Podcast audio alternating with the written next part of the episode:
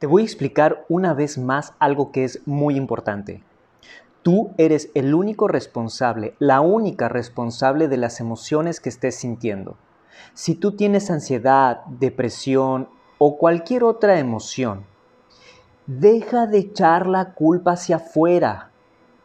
Deja de escuchar a ese pensamiento que te hace creer que las cosas deberían de ser distintas es muy importante que entiendas que es algo muy diferente el tener deseos, el, que, el tener una expectativa, es muy diferente a querer que las cosas en la realidad sean como tú esperas que sean.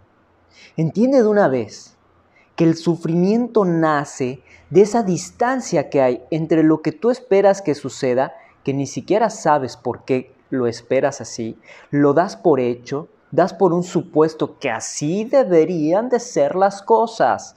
Entiéndelo.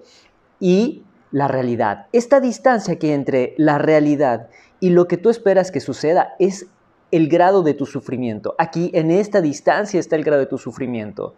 Depresión, ansiedad, tristeza, todo está aquí, en este espacio.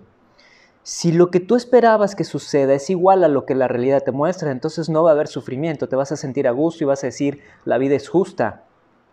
Pero cuando tus pensamientos se alejan de la realidad, tus creencias, tus expectativas, tus deseos, lo que tú crees que debería de ser, porque esa persona debería ser amable conmigo, porque esa persona debería de amarme, porque ese trabajo debería, debería de darme dinero, porque yo me esforcé mucho y debería de tener una riqueza ahorita, porque no conseguí el auto que quería, cualquiera.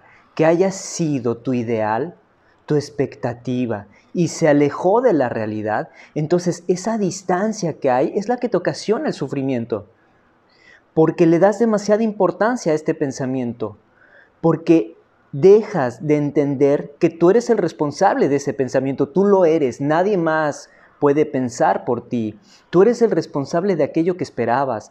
Espero ser perfecto, espero ser perfecta y como no lo logro y la realidad me muestra una distancia enorme, entonces mi sufrimiento es enorme y sigues echando la culpa. ¿Por qué? Porque tu ego no va a aceptar la culpa nunca. Siempre va a decir que el responsable está allá afuera.